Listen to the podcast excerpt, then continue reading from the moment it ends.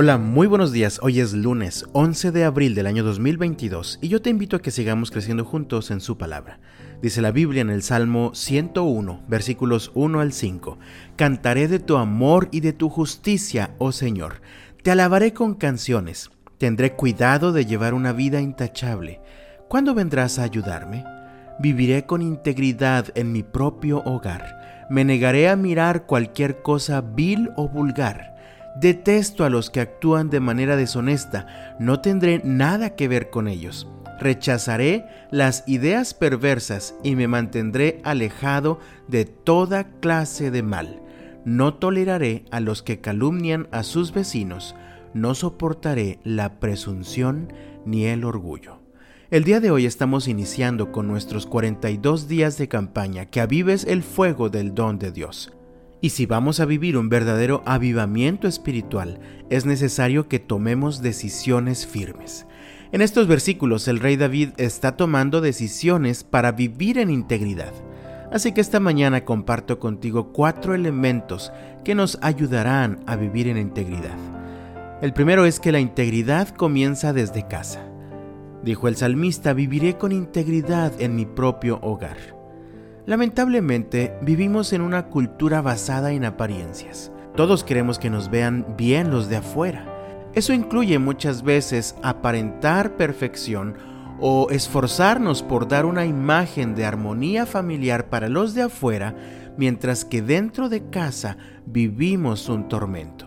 Hay quienes se comportan de una manera en casa mientras están con los suyos y tienen una manera muy diferente de comportarse mientras están fuera, con sus compañeros de trabajo, con sus amigos, con sus vecinos.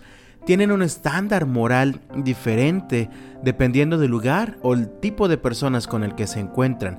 Incluso utilizan un diferente lenguaje cuando están fuera de casa, cuando están con su grupo de amigos o sus compañeros de trabajo y otro muy diferente para cuando están en casa con su familia.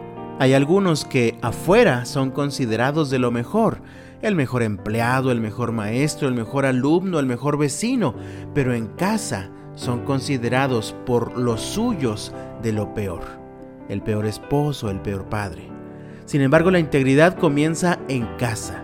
Así que mi amado decide vivir en integridad de tal manera que los miembros de tu familia sean los primeros beneficiados y los primeros testigos de que de verdad vives en el amor y la justicia de Dios. El segundo principio es que la integridad nace de lo que miras.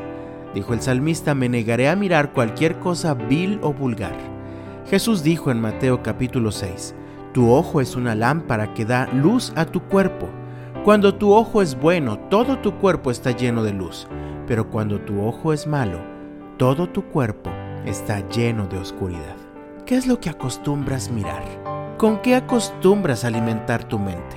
¿Con qué acostumbras entretenerte en el Internet o en la televisión? La integridad no solo tiene que ver con nuestro comportamiento exterior, de hecho, esta nace de lo que vemos, pues en palabras de Jesús, tus ojos son la lámpara de tu cuerpo. Todo lo que entra a tu mente por medio de tus ojos finalmente afecta a todo tu ser.